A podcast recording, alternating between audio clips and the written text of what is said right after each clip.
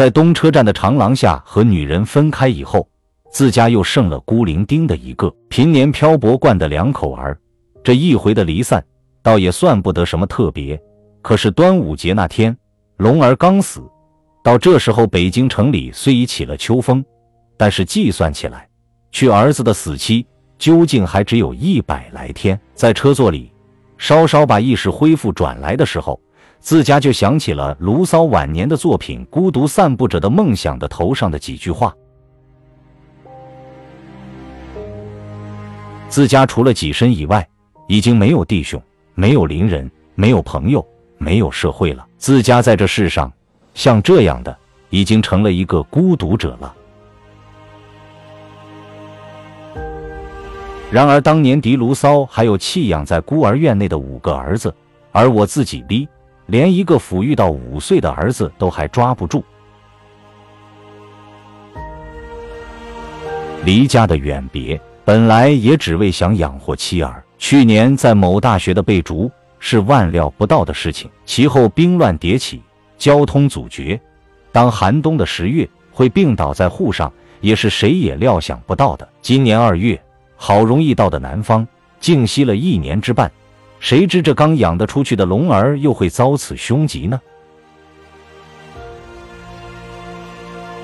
龙儿的病根本是在广州得兆，匆促北航，到了上海。接连接了几个北京来的电报，换船到天津，已经是旧历的五月初十。到家之夜，一见了门上的白纸条儿，心里已经跳得忙乱。从苍茫的暮色里赶到哥哥家中，见了衰病的他，因为在大众之前勉强将感情压住，草草吃了夜饭，上床就寝，把电灯一灭，两人只有紧抱的痛哭，痛哭，痛哭，只是痛哭。气也换不过来，更哪里有说一句话的余裕？受苦的时间的确拖煞过去的太悠徐，今年的夏季只是悲叹的连续。晚上上床，两口哪敢提一句话？可怜这两个弥散的灵心，在电灯灭黑的有暗里，所摸走的荒路，每会凑集在一条线上，这路的交叉点里。只有一块小小的墓碑，墓碑上只有“龙儿之墓”的四个红字。妻儿因为在浙江老家内不能和母亲同住，不得已而搬往北京。当时我在纪时的哥哥家去，是去年的四月中旬。那时候龙儿正长得肥满可爱，一举一动处处叫人欢喜。到了五月初，从某地回京，觉得哥哥家太狭小。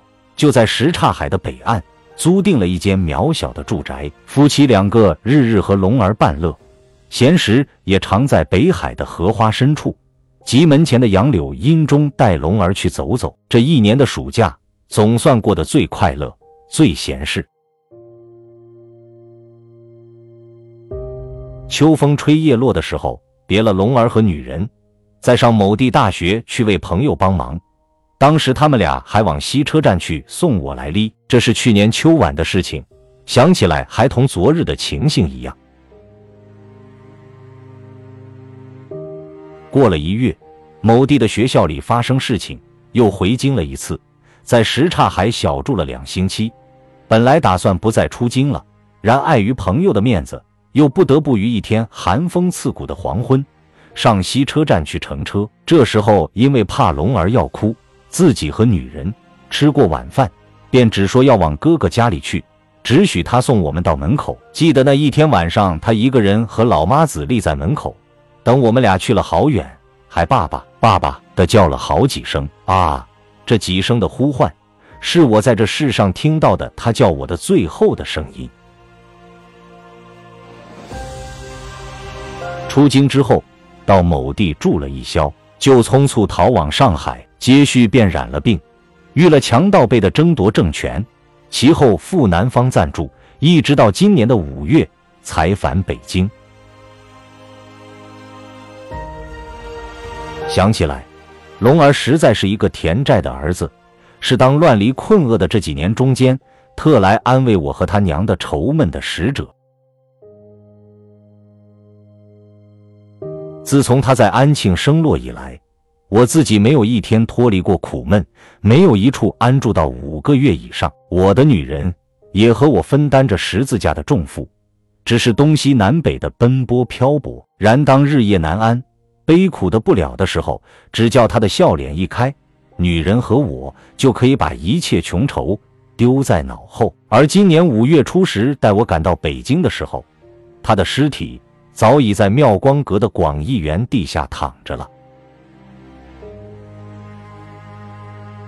他的病说是脑膜炎，自从得病之日起，一直到旧历端午节的午时绝命的时候止，中间经过有一个多月的光景。平时被我们宠坏了的他，听说此番病里却乖顺的非常，叫他吃药，他就大口的吃；叫他用冰枕，他就很柔顺的躺上。病后还能说话的时候，只问他的娘爸爸几时回来。爸爸在上海为我定做的小皮鞋。已经做好了没有？我的女人于霍乱之余，美悠悠地问他：“龙，你晓得你这一场病会不会死的？”他老是很不愿意地回答说：“哪儿会死的哩？”巨女人含泪地告诉我说：“他的谈吐绝不似一个五岁的小儿。”胃病之前一个月的时候，有一天午后，他在门口玩耍，看见西面来了一乘马车。马车里坐着一个戴灰白帽子的青年，他远远看见，就急忙丢下了伴侣，跑进屋里去叫他娘出来，说：“爸爸回来了，爸爸回来了。”因为我去年离京时所戴的是一样的一顶白灰的帽。他娘跟他出来到门前，马车已经过去了，他就使劲地拉住了他娘，哭喊着说：“爸爸怎么不加来下？爸爸怎么不加来下？”他娘说喂了半天，他还尽是哭着。这也是他娘含泪和我说的。现在回想起来，自己实在不该抛弃了他们，一个人在外面游荡，致使他那小小的灵心常有着望远思亲之痛。去年六月，搬往什刹海之后，有一次我们在堤上散步，因为他看见了人家的汽车，硬是哭着要坐，被我痛打了一顿。又有一次，也是因为要穿洋服。受了我的毒打，这实在只能怪我做父亲的没有能力，不能做洋服给他穿，雇汽车给他坐。早知他要这样的早死，我就是典当抢劫，也应该去弄一点钱来满足他的无邪的欲望。到现在追想起来，实在觉得对他不起，实在是我太无容人之量了。我女人说，濒死的前五天，在病院里。他连叫了几夜的爸爸，她问他叫爸爸干什么，他又不响了，停一会儿就又再叫起来。到了旧历五月初三日，他已入了昏迷状态，医师替他抽骨髓，他只会直叫一声干嘛，喉头的气管咯咯在抽液，眼睛直往上吊送，口头流些白沫，然而一口气总不肯断。他娘哭叫几声龙龙，他的眼角上就会迸流些眼泪出来。后来他娘看他苦的难过，倒对他说：“龙，你若是没有命的，就好好的去吧。你是不是想等爸爸回来？就是你爸爸回来，也不过是这样的替你医治罢了。龙，你有什么不了的心愿呢？龙，与其这样的抽烟受苦，你还不如快快的去吧。”他听了这一段话。眼角上的眼泪更是涌流的厉害。到了旧历端午节的午时，他竟等不着我的回来，终于断气了。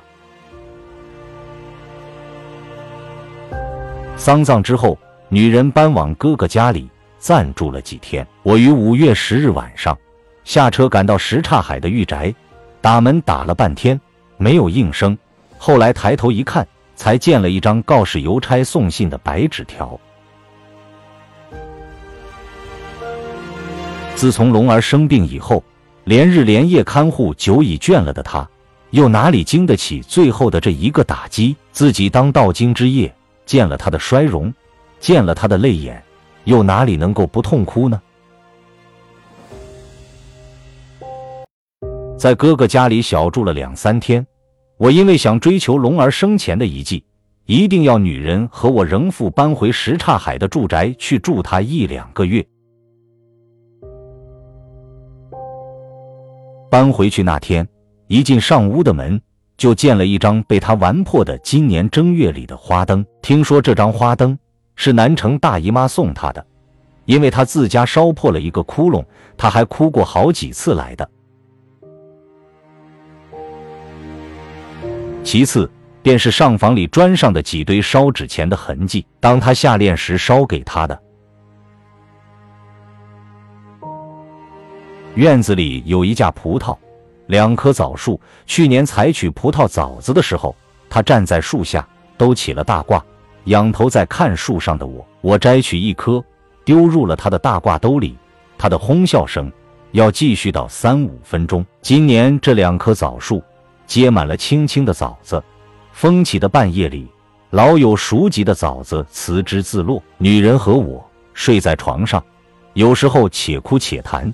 总要到更深人静，方能入睡。在这样的悠悠的谈话中间，最怕听的就是这滴答的坠枣之声。到京的第二日，和女人去看他的坟墓，先在一家南纸铺里买了许多冥府的钞票，预备去烧送给他。直到到了妙光阁的广义园营地门前，他方从呜咽里清醒过来，说：“这是钞票。”他一个小孩如何用的呢？就又回车转来，到琉璃厂去买了些有孔的纸钱。他在坟前哭了一阵，把纸钱钞票烧化的时候，却叫着说：“龙，这一堆是钞票，你收在那里，待长大了的时候再用。要买什么，你先拿着一堆钱去用吧。”这一天，在他的坟上坐着。我们直到午后七点，太阳平息的时候才回家来。临走的时候，他娘还哭叫着说：“龙龙，你一个人在这里不怕冷静的吗？龙龙，人家若来欺你，你晚上来告诉娘吧。你怎么不想回来了呢？你怎么梦也不来托一个呢？”箱子里。还有许多散放着的他的小衣服。今年北京的天气到七月中旬已经是很冷了。当微凉的早晚，我们俩都想换上几件家衣，然而因为怕见到他旧时的家衣袍袜，我们俩却竟是一天一天的挨着，谁也不说出口来，说要换上件袈衫。有一次和女人在那里睡午觉，他骤然从床上坐了起来。鞋也不穿，光着袜子跑上了上房起坐室里，并且更先连跑上外面院子里去。我也莫名其妙跟着他跑到外面的时候，只见他在那里四面找寻什么，找寻不着，呆立了一会，他忽然放声哭了起来，并且抱住了我，急急的追问说：“你听不听见？你听不听见？”哭完之后，他才告诉我说，在半醒半睡的中间。他听见“娘娘”的叫了两声，的确是龙的声音。他很坚定地说：“的确是龙回来了。”北京的朋友亲戚为安慰我们起见，今年夏天常请我们俩去吃饭听戏。他老不愿意和我同去，因为去年的六月，我们无论上那里去玩，龙儿是常和我们在一处的。今年的一个暑假就是这样的，在悲叹和幻梦的中间消逝了。这一回南方来催我就到的信，过于匆促。出发之前，我觉得还有一件大事情没有做了。中秋节前新搬了家，为修理房屋、部署杂事，就忙了一个星期。出发之前，又因了种种琐事。不能抽出空来，再上龙儿的墓地里去探望一回。女人上东车站来送我上车的时候，我心里尽酸一阵痛一阵的，在回念这一件恨事。有好几次想和她说出来，教她于两三日后再往妙光阁去探望一趟，但见了她的憔悴尽的颜色和苦忍住的凄楚，又终于一句话也没有讲成。现在去北京远了。去龙儿更远了，自家只一个人，只是孤零零的一个人，在这里继续此生中大约是完不了的漂泊。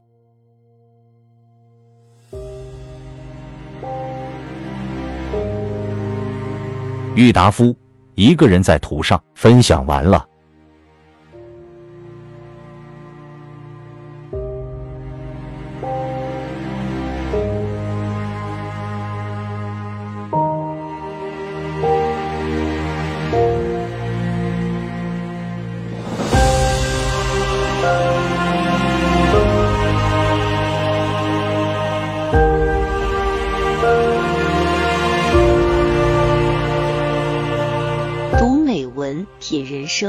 世界，打开心灵的锁。